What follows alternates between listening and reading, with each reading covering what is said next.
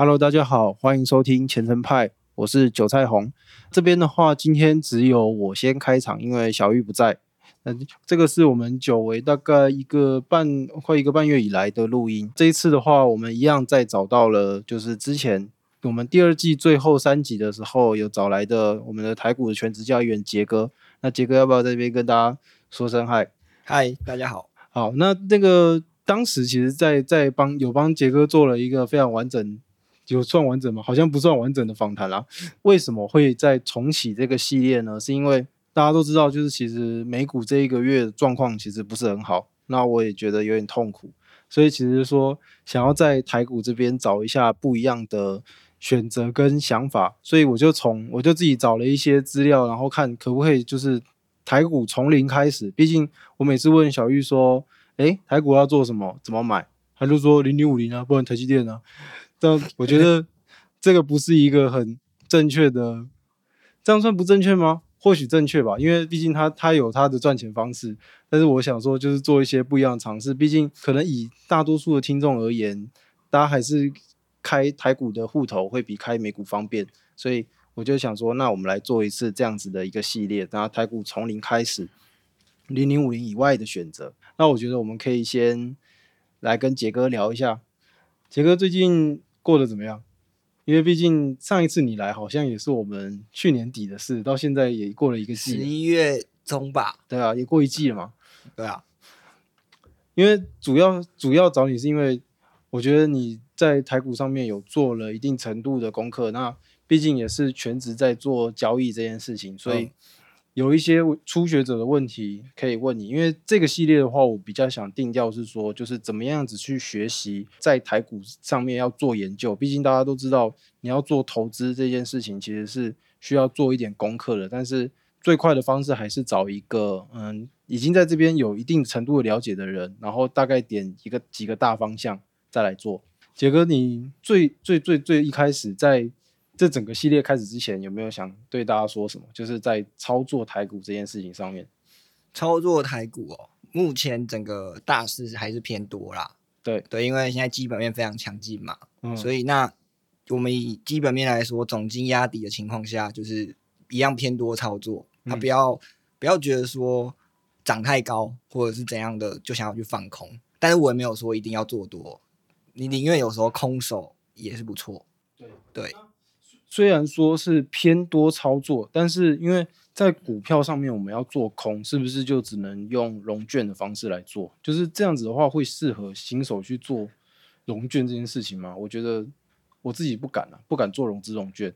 现在除了融券以外，有很多人会当冲嘛。现在台股今年的氛围，其实现在已经有年轻化的趋势。嗯那这样子就会变成很多现冲在里面。那现冲有时候会先卖后买，哦，就是我们所谓的放空嘛。你是说在交割之前对，就当日买卖这样。嗯好，那在这边的话，先提一下几个，因为毕竟这个算入入门的主题，所以刚刚讲到几个名词，好像应该解释一下。融资的话，就是诶，如果我讲错的话，杰哥帮我纠正一下。融资的话，就是我跟银行借钱来买股票，对不对？是那融券的话，是我跟券商跟券商借券，但是我一借的时候，借进来那个瞬间，我就直接就卖掉了，对不对？呃借券是通常是收盘之后啦，嗯就是如果你在盘中冲掉就没有这个问题。那我什么时候需要借券，就有可能是你放空一张股票，然后它锁涨停，哦你没你补不回来，哦，那你就要去借券。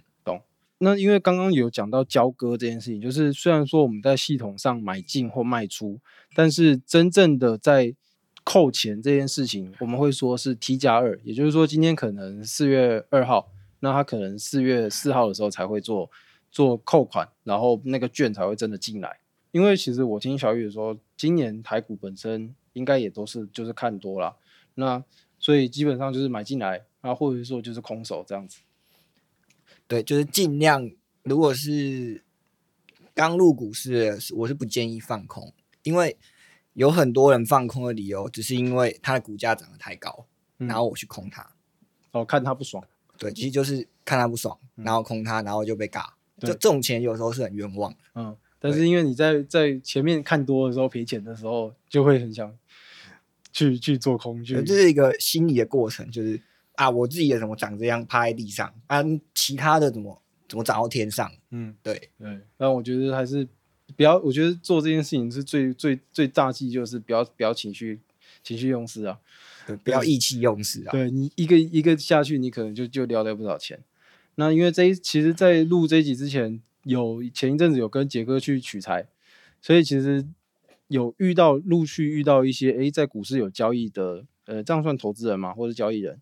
对，就是大家大家的需求可能会比较偏偏向说，就是我们就是稳定的做一个工作，但是希望可以买卖一些股票来增加自己业外的收入。这个系列的话，我希望是定调是说，就是我们的踏入股市的目的就是增加业外收入，不是说希望可以变成小玉，或者是说像杰哥一样的全职的交易人。所以杰哥在这样子这样子不同的方向上面，其实做法是不一样的，对不对？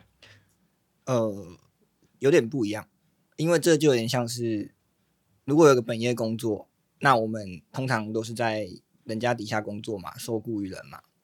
那如果你是全职交易的话，那你就有点像是创业家，你要自己去解决问题，或者是面对问题，你要自己去找问题，就是没办法像别人说什么就做什么。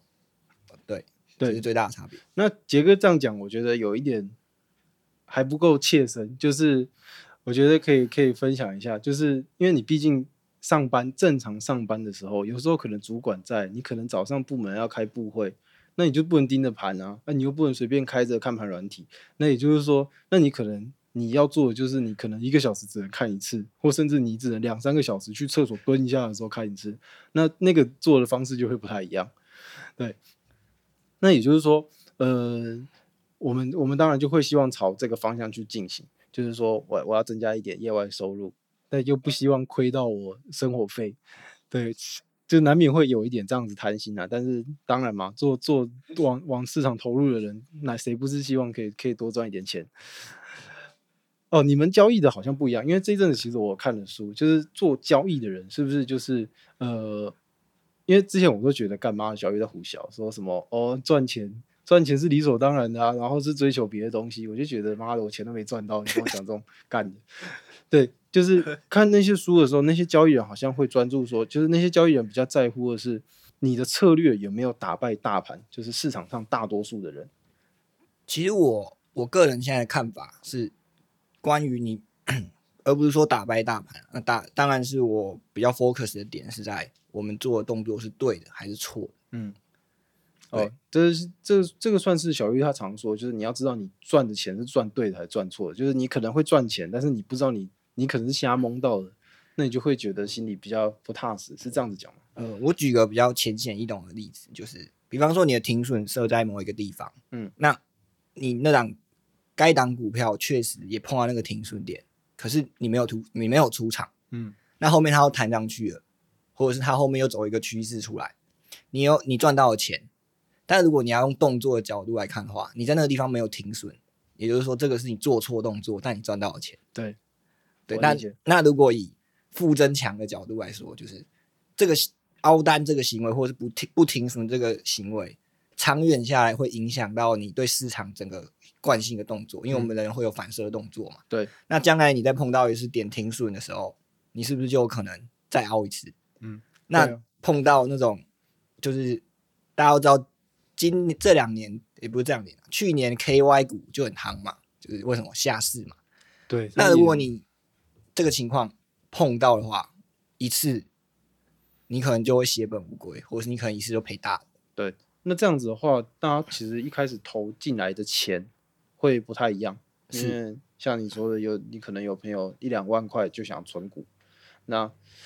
哎，等一下，我觉得在进到这个这个议题之前，我觉得刚刚讲停损或凹单这件事，我可以再讨论一下，再进到我们下一个话题，就是因为讲停损是蛮好听的，那凹单其实这这是两个算一样的东西，对不对？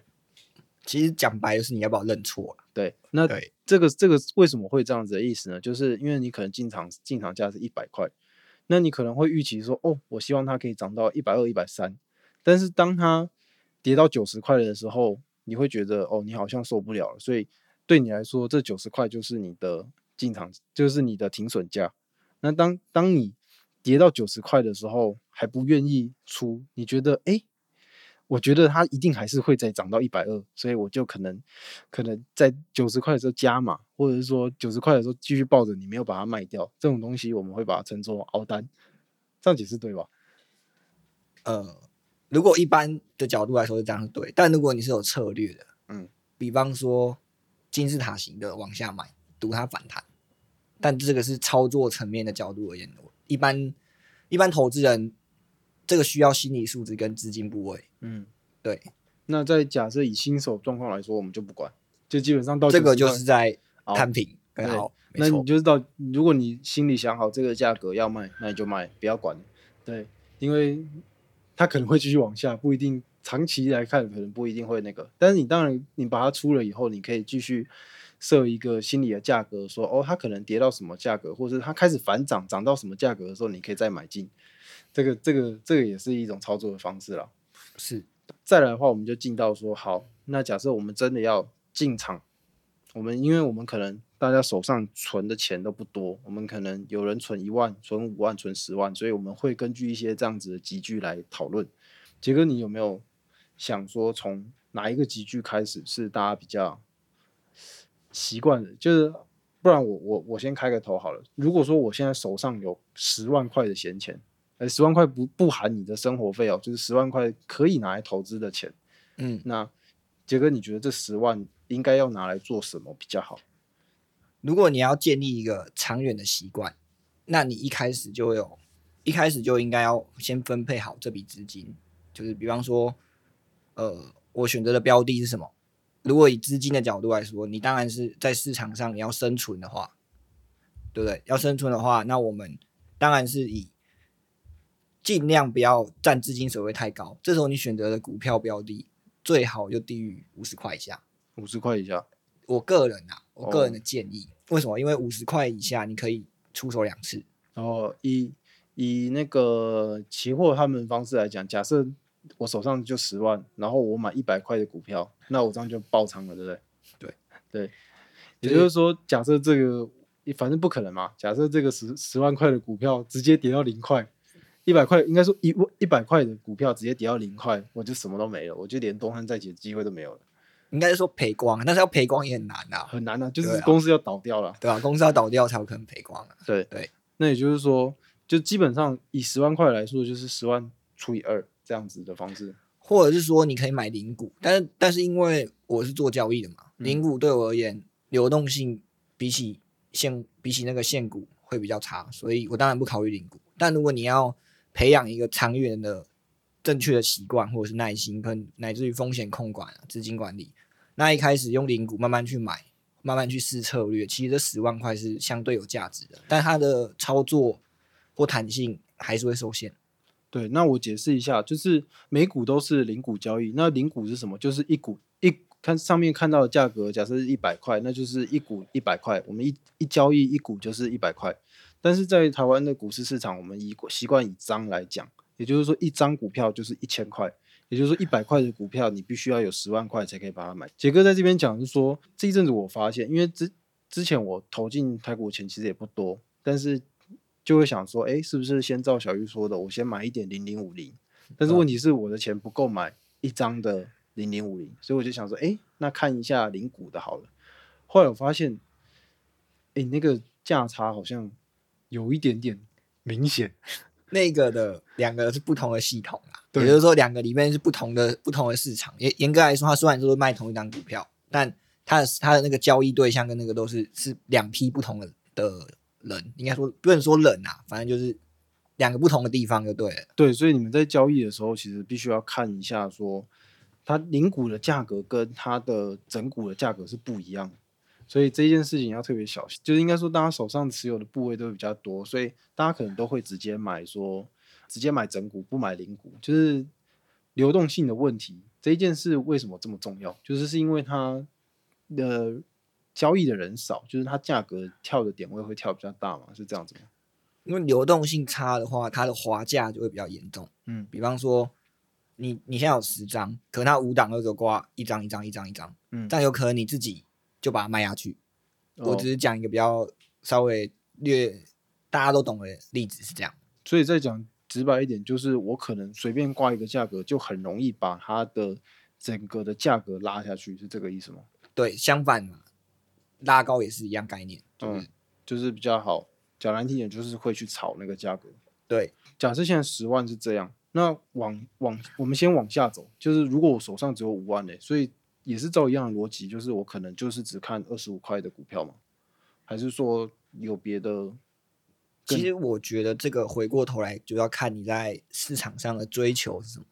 钱呢、如果你追求的只，如果你如果说我们比较比较务实一点，追求的是钱，嗯那那我会有我个人的建议会是，或许你可以用这一万块或五万块去找自己的兴趣。呃，什么意思？打游戏这种兴趣，还是呃，是当然不是打游戏股，票上面对于公司的兴趣？我会觉得投资自己也是一种投资。懂？当然就不是说有没有有时候玩游戏也是让你支撑生活的一部分嘛，对不对？那为什么我会觉得五万以下要这样子？是因为假设你五万一年报酬率就算给你十趴，就五千块啊五，千块，那五千块我不是说它不多，是如果你把这五万块拿来做自己可能喜欢做的事，或自己投资自己之类的，这比较空泛的用词啊，因为每个人的追求不一样嘛，你这个论调跟小玉比较像，就是你如果钱不够的时候，就拿来投资自己，让自己可以有更快速的、更快速的一个方式可以储蓄起来，对不对？就是当我用这五万块花在我身上，我把我价值提高了，嗯那我收入可能就提高嘛，或者是我什么都提高。那我收入提高，我就有余力跟去做更多的事情，这样我的弹性就更大。好，对，这是我的想法。当然，如果你五万块要以实物上的操作来说，当然可以啊，你可以找十到二十块的啊、这样是不是弹性又变高？对，对，就是选择的问题。好，那我可以在这边大胆的下一个结论，就是建议没有十万块不要随便进这个市场，我们可以先往自己的能力去加强，可以这样讲比较简单吗？呃，要简单一点讲法，就是如果你是抱着学习的经验进来这个市场，那当然多少钱都可以。嗯，那如果你只是我，呃，也不要讲只是啊，如果我们是以赚钱的心态来说的话，那五万块在对于这个市场而言是，我觉得经验大于那个啦，赚钱啦。懂？对，那其实我觉得大家会希望能够在学到经验的同时赚到钱。那当然，我们就可能从好，那我们接下来就从十万以上开始讲。那十万就十万，我觉得跳十五万可能集距不够大，我们一次往二十万去喊。就是如果到二十万的时候呢，二十万的时候我要怎么做？二十万的时候就，如果你真的是比较，其其实我觉得投资这种事情啊，是它是一个长远的过程。嗯，那为什么我会说它长远过程？就是因为有时候有些人有二十万或者是三十万，他有时候在买股票的时候，他是不会犹豫的，他可能一下压下去，然后他的资金水位就啊就满了，嗯，压下去就满了。对，那这样子的话，其实风险是非常高的。对，所以我如如果二十万、三十万往上讨论的话，其实整个操作弹性就会变大。比方说你二十万，你可能就可以开始买六六七十块的，嗯因为可以买三张嘛。对，那你就可以试一些策略，或者是说你可以去寻找适合自己的方式，你的弹性就越来越大。那所谓适合自己的方式，或是这些策略，我我要去哪里找到这些东西？就是我随便 Google 到的，其实我会不太敢使用，毕竟我拿我的钱，然后人家放在网络上，我就觉得干妈的，你都已经赚饱了，然后才把它公布出来。哦就是这个东西的话，呃，杰哥你在学习策略这件事情上面有没有什么方向，或者是一些什么样子的想法？如果按照我个人经验，我可以跟大家说一个故事啊。呃，其实我在大学大三的时候啊，我也存了一笔，存了一笔不少的钱，大概十几万块、二十万吧。嗯，那差不多就是我们现在在讲的这个。对于那个时候的我来说，我会觉得这笔钱是一个很可观的数字嘛，因为你那时候才大学啊。对多数大学生来讲，应该都是天天价了吧？呃，对对。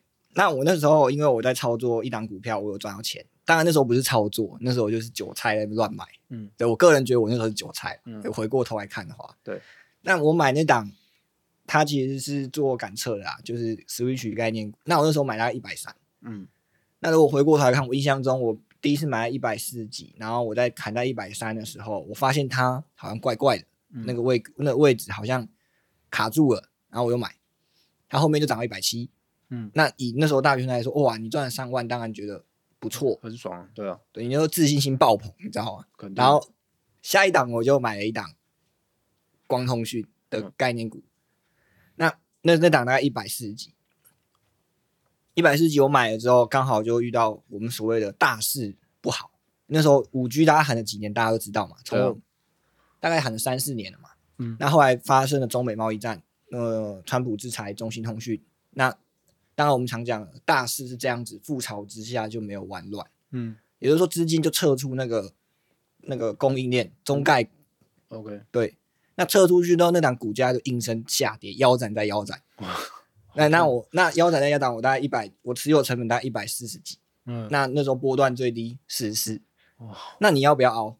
对我我那时候是凹了没有错，所以凹单这件事情其实我也做过，嗯，但是就是因为这个经验，促使我以后再也不会凹单。我觉得那个很可怕，那个凹真的对，那个大概是我现在最惨痛的一次经验啦，但是也是因为那一次的经验点定我后面对于停损的要求。嗯对，所以我会觉得，我会鼓励大家，如果你是用尝试的心态，你当然是多少资金都可以去做，你甚至可以 all in，你可以 all in 一下，感觉你小资金 all in 都会比你大资金 all in 来的更深切。啊，很可怕欸。对一个当你有十十万的时候去 all in 它，跟当你有一百万的时候去 all in 它，那感觉好像不太一样。呃，没错，好，那如果说我们可以再往上谈嘛，因为其实大致的逻辑好像差不多，就是当我们手上的有变五十万或是变一百万要进场的时候，是不是其实呃逻辑会大致差不多？还是说其实会有一些更多的变化？会有更多的变化，就是你的你的操作会更加的弹性，同时你的风险也会越来越提高。对，对嗯，这个风险我觉得等一下再谈，因为当你有五十万、有一百万的时候，那个时候人家就会开始说：“哎，all in 台积电，对不对？”我们最常听到 说：“哎呀，干嘛？那个时候两百块的时候没买，现在六百块，之后一定可以涨到一千块。”这种、啊，这种那个马后炮不用说了啦这。种这种话一定一定大家都听，大家都听过。但是当你真的有现在手上有六十万的时候，你要不要买台积电？我觉得这件事情不要吧，因为你就就是像刚刚说的，我们那个就 all in 了。你如果台积电怎么样，你就真的就爆了，对不对？如果以基本面来说，它确实长期还是看好啦。对，对啊但是你短期你可能它就是可能在 A 五六五五百九、六百、五百八、六百在区间之间跳动。对，但如果要以观念来说的话，我会觉得，如果以资金管理的观念来说，你我们有多少钱就做多少事。如果你的本金只有接近台积电的那个股价，那就不应该去买它，纵使它再好。我对，因为你就是现在没有那个屁股可以吃那个泻药了，我觉得真讲难听一点是这样。那还不如你把这个六十万，你可能把它拆二十万、二十万、二十万，或者说甚至极端一点就十万、十万、十万、十万。那某可能某二三十万买一些你觉得诶长期来看可能比较安定一点的 ETF，就是照小玉那一套逻辑一定是这样嘛，你一定要有一些风险较小的，因为那剩下的一些你就可以拿去做一些，诶，你觉得想试试看，然后拼拼看，就是看一下你的眼光到底对不对的。那或者是说你在网络上看到一些策略，你可以拿来做一些尝试的，大概是这样子，对不对？就是还是要去裁他的那个钱。是，不过这边我我格局还没那么大，我跟小雨也有有一点这边像看法是有点不一样。嗯我认为小资本或者是小资金的人，不太需要去分散风险。嗯原因不，我分散的风险不是说像我刚刚前面那样 all in 哦，是我们注意力有限，那你尽量集中在某某几档股票上面就好。比方说，可能五十万，可能就两档、三档，搞不好三档还偏多了。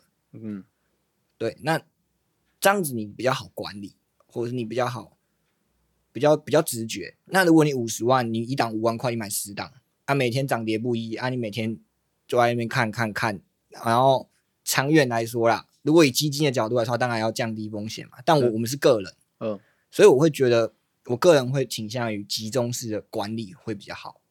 好，那我觉得进到下一个话题就是风险这件事情，因为毕竟，呃，我最一开始接触的交易人，严格来说就是小玉，所以后来也没什么再碰到其他人。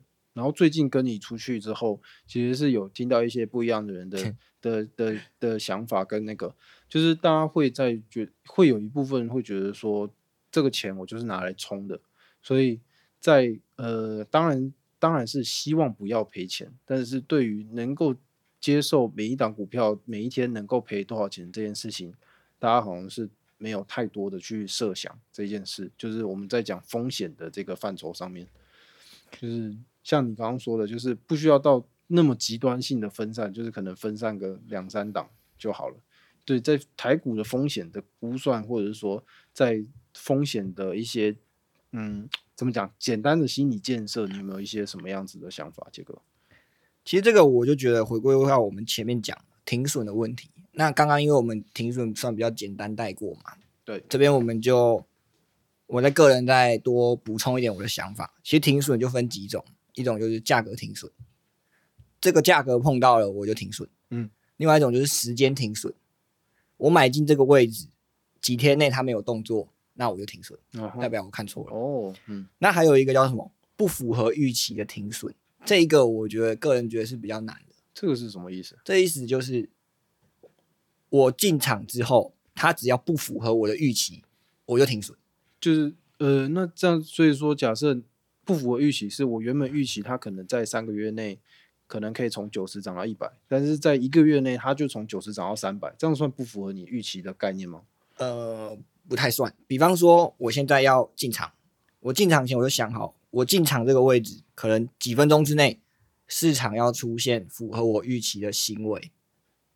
可是这个对新手来说，会不会有一点太……对，所以我把这个放在最后讲，就是这个其实是一个循循序渐进的过程。嗯，比方说，一开始我们一定会凹单，最后面你就会学会价格停损。对，价格停损之后，你就会有一天你就会发现说，价格停损这个东西，那个价格真的是该停损的位置嘛？那相信如果大家一定都有这个经验，就是。到那个点位，我一停损之后，结果它破那个位置，它确实往下了，但它瞬间拉回那个位置变，那个价格变支撑。哦，那很痛苦诶，因为我我现在也刚好是在价格停损，在在摸索价格停损这件事情上面。所以前一阵子，前一阵子我也试过，就是我那个时候买买那个买买特斯拉，然后因为那个时候我就我也不跟大家会演，就是我那个时候。其实，在过年前进场进场成本被调的很高，所以就难免会想说：“哎，我还有一些现金，我凹一下，不用没有，因为他那个时候八百多之后，他就开始一路往下冲。就是反正前阵大家都知道最最低有到五百五吧，然后所以我就想说，我还有手上还有一点一两股的现现金，我就拿那一两股的现金去做，就是那三股，就是原本那几股的特斯拉我没有没有没有动，但是我就多拿那一两股的钱去做，慢慢。”就是想有点想凹啦，然后就是慢慢的把它洗，然后就是可能哎，就是我就设假设它今天可能会跌到跌到可能我我预因为我不知道它今天预期会跌多少，但是我进场可能假设好六百二，那我觉得设到六六百块是跌太多了，然后我就可能会挂一个六百的单子，我就去睡觉，然后我就起来的时候就发现哎，它被被执行了。但是结果收盘价多少？六百四。我想怎么会这样子？就是这个，这个就是我觉得是一个摸索的过程啊。没听你跟我说，是不是怕被我喷？我没有啊，因为我就想说，那个就是一个，我觉得那个就是每一个交易人应该会有的摸索的过程。我们那是一个过程，都没有。我觉得任何事情都是一个学习的过程。嗯，对，就是你要去尝试，对，要感受一下那个感觉到底是什么，然后你才知道说下一次我要怎么调，或者说我这一次是不是调的太紧这种。呃，对，因为就先进场觉得是最重要，要进场之后才知道，对你才会有一些进一步的想法。但是在风险这件事情上面，像刚刚你说的，有有这几种的停损方式，但是呃，是不是差不多就这样？还是说有一些更多的怎么讲风险控管吗？还是说，嗯，在风险这个事情上面，对于新手来说，有没有什么需要更多去注意的地方？除了停损而已？还是说，其实我觉得以新手而言，只要知道停，先设好停损，然后真正的去执行它，其实就差不多。其实我觉得在一开始，你要你设好停损是一回事，你要去执行它是另外一回事。哦，这当然，这当然。对，那对，我觉得最重要就是为什么我们要设停损，就是我们把风险固定在某一个地方，嗯，对吧？就是我们把风险固定在这个地方，那这就是我最大的风险。嗯，那后续什么资金管理、部位管理那些东西是之后。才发生的，对，那个都是进阶一点的东西。对，所以一开始我会觉得一定要把停损设好，就一定要，然后并且去执行它，这是最重要的。那后面有可能你价格停损停损久，你发现说，哎，啊，我怎么每次停在这边，它都砍在地板？嗯，那那时候我们再去调整，说，哎，那要不要进到时间停损？比方说时间停损就是什么？我买进这个价格三天之内它没有按照预期反应，我就把它砍掉。在做这些动作的原因，就是因为让我们活下去，在市场上能够走得远，嗯，对吗？这个其实交易对我们交易来说，那个投呃股市这种或市场这种地方，就是一个善输的游戏。你你输的越少，你赢的几率就越高。就这样，就整天都在输啦。嗯，对，像我前两天也输啊。但我觉得其实设好停损最好的呃优点在哪里？是说你知道你最多赔多少。没错，对我觉得这件事情是对对以我我不确定其他其他人怎么想，但是以我这种新手来说蛮重要的啊，因为我觉得我可以知道说哦，超过这个我会心里会有点难受了。对，但是有时候要按照那个本金的趴数来看，嗯比整个比例来看。那最一开始，呃，这种因为你像最趴数这个东西算算价格停损了吧？算是在价格停损的范畴内吗？呃，应该是说这个这个也算价格停损没有错，嗯，但是我刚才就讲比较像是说，如果我们想要定义说你想要一笔赔多少钱，那我们必须同时考量到你的本金多少，这个亏损占的本金的几趴，懂？对你一百万赔一趴，才一万嘛，对可是你有时候赔一万的话，啊，你赔了二十趴，懂？啊，这样差很多诶、其实以趴数来看就差很多。所以在这样子的话，我觉得其实，呃，做股票是不是不不能就是只用，可能我用手机下单这样，我可能还要就是，甚至像小玉说的，我必须要建一个 Excel，然后去算，去算说我现在本金多，每天本金多少，然后赔了多少，那它这个赔赔占我整个账户的多少，然后我要去就是要非常大规模的去做计划这件事情，你觉得嘞？因为其实小玉在这件事情上面，他非常保守。就尽管大家可能会觉得，哦，他赚了不少，但其实他在这件事情上面，他真的很小心，不得不讲。这个、哦，那你顾得好你的本业吗？这个也是一个问题啦。我觉得，如果以我们的以我们的方向来说，假设哦，好难讲哦。就是如果我很在意这笔钱的话，那我当然，就算我下班时间要做 Excel，那当然也是得做，因为这笔钱我可能拿来结婚，我可能拿来生小孩，就不是只是拿来玩玩，或者说就就是当然我们希望钱增加，一定都是有个目的性在的。嗯，对你这样子，这样子就让我想到我国中的一些老师，你就会觉得，哎、那个经过那个数学科办公室的时候，哎、什么老师们都在看股票，是这样子的感觉吗？就是本业其实好像没什么特别需要顾的，然后多数时间都是在在在股海里面杀进杀出这样。这样子的话会影响到本业啊。对啊，这样一定会影响到本业啊。影响到本业是不是有一点本末倒置？这当然，因为毕竟本业还是我们最主要生活费的收入来源。对啊，比方说你的本业占你时间八十趴，然后你八十趴的时间没有做好，然后你拿剩下二十趴再去投入那个，比方说你刚刚建的建制，我没有说这件事情不好，嗯我的意思是我们的时间有限。对，那常常大家觉得说，哎，这样子比较保守，或者是这样子比较比较安全。对，但我以我个人的思维，我会觉得说，我干脆集中火力把一件事情做好，这样我才可以不会被分散，或者是我才可以很专注的把这件事情做好。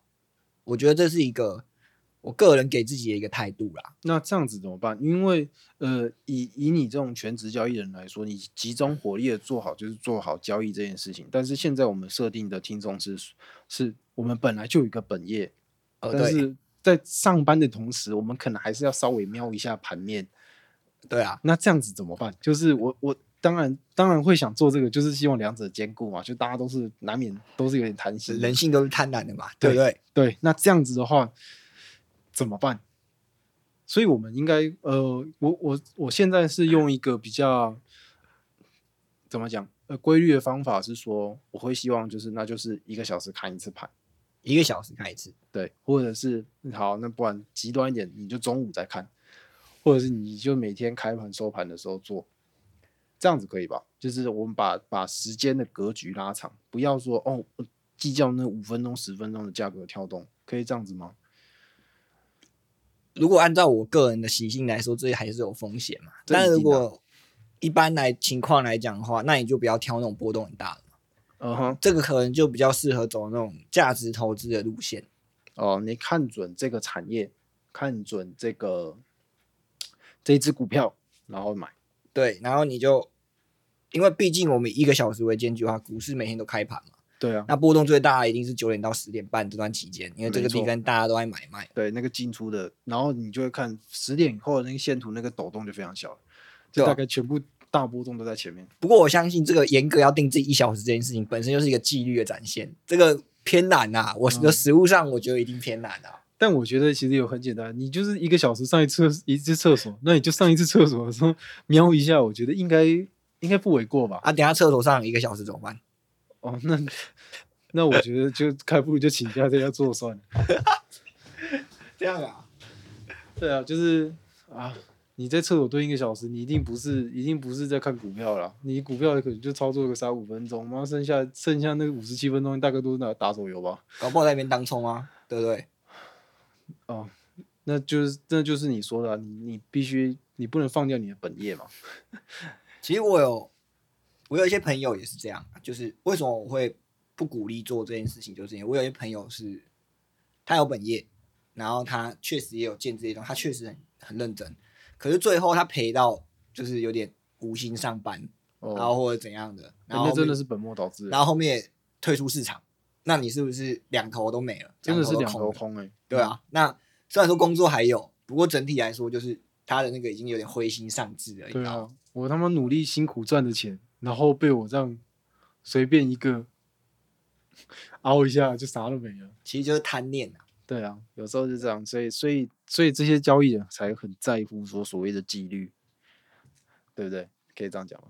呃，对，嗯，那我觉得其实今天前面这些作为一个最初步的感受，感觉应该蛮够的。应该吧？我觉得可以吧？还是我讲的太复杂？如果讲的太复杂，要开始讲干也是没问题。我觉得太复杂，诶，可以开放大家在那个那个 Apple 的 Podcast 的留言下面提问是吗？评论一下，对，我们可以 可以找一点时间来做，因为其实我们增加的速度还蛮慢，可以催一下可以，可以检讨我一下，我欢迎被检讨。也是没关系。那我觉得做一下，我想想看，因为其实我本来在现在我想要做一些调整，就是在节目的最后可以做一下简单的闲聊，不然大家都大家可能对我们都没什么感感觉，就大家都不太认识我们。我在想说，呃，现在这个时间点，先聊一下这这一个月我干什么了呢？还是说应该先聊一下 IG 的事情？杰哥，你觉得嘞？你个人想先跟我聊什么？反正等下还有一集，我们可以可以啊，随便你啊。好，那不然我觉得先先讲 IG 的好了，不然因为我觉得这一集的可能大家会进来的流量会高一点，因为大家如果有听就是我们第二季的六七八集的话，会知道说杰哥其实是有开一个 IG 账号，然后再做一些他平常交易的心得的分享。那后来的话，其实今年我大概一二三月，如果说有一些就是真的我们呃很用心的听众，看这样讲这样讲好像也不太对，就是你可能某一些听众会发现说，诶，我在那个单集叙述上面有偷偷的加上我我我们这个频道的的 IG 账号。那有有一些有一些听众有来订阅，虽然说部分是我的朋友啦，还占占大多数的，但是还是有一些我不认识的人。我相信这些人应该是听众，因为其实他们来订阅我的时候，我会觉得，因为毕竟我们终究是讲投资理财型的频道。那虽然说这个 IG 是我在管，但是我不是主要的知识输出者，所以我不能 太常发一些干的，你知道吗？大家就觉得妈的，我我我追踪这个干嘛？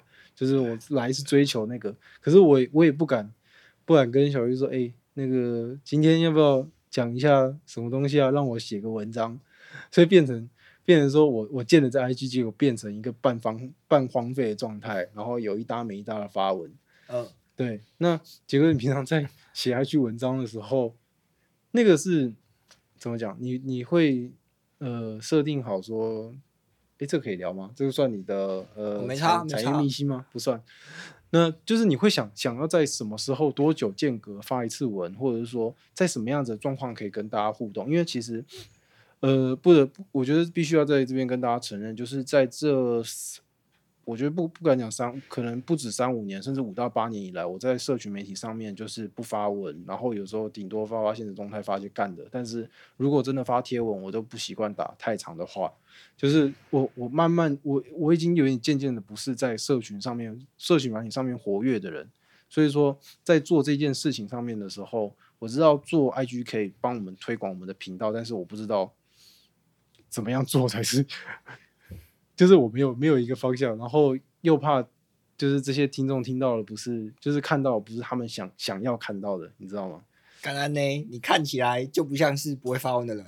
我啊，我最近哎，我我会发，就是我打游戏的时候会发，应该说我自己个人会发一些好笑的，或者是我看到了一些什么梗图，但是我总不能对我总不能在我前程派的 IG 上面三天两头发一些梗图吧？但是这个大家就追踪梗图的 IG 就好了，不需要追踪我们啊。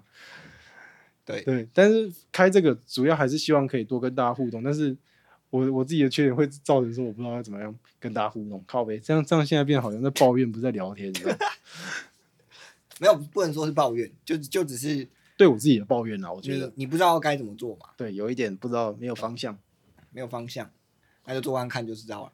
像像大家如果看我 IG 就知道说，哎，我 IG 是的这个 po 文什么是不连贯。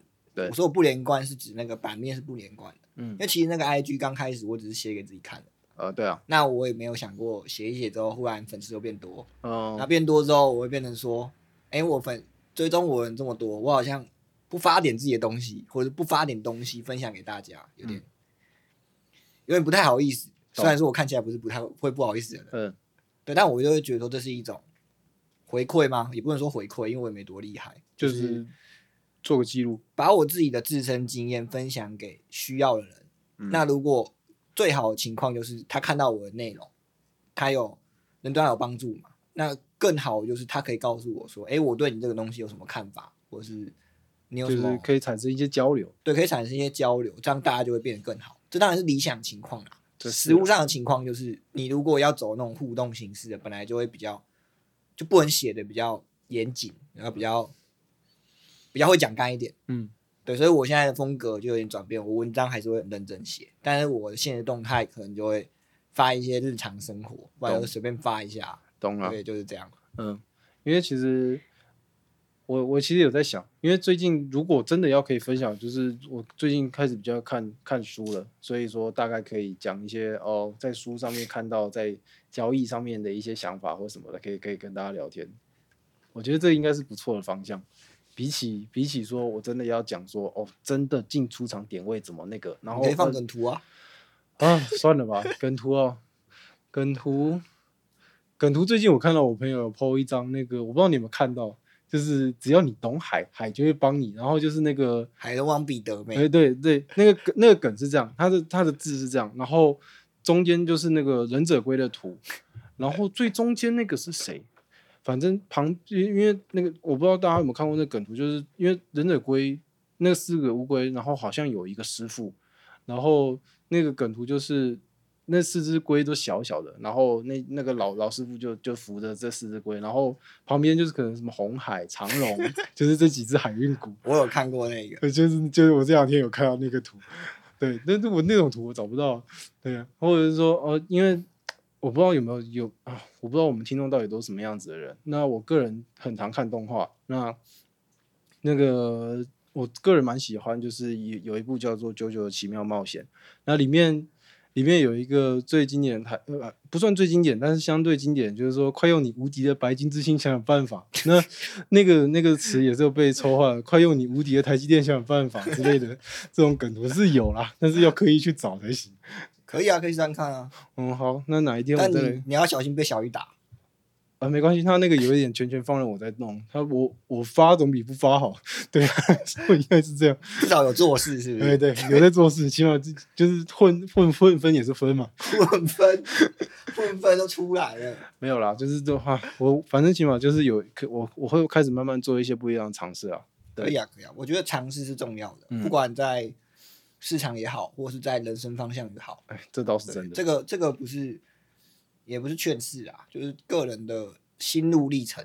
因为有些事情你没试，永远不知道嘛。但是因为你在市场不敢停损，或者是你不敢追高，或者是你不敢抄底什么的，其实也都源自于你的恐惧。对，那尝试这件事情就是可以克服恐惧。嗯，对，这是我的想法。好，那不然我们这集先这样。可以啊。好，那拜拜。你要不要拜拜？啊，我以为你，我以为你是主持，全权主持啊。不是啊，我拜拜，你要拜拜。好，拜拜。好，拜拜。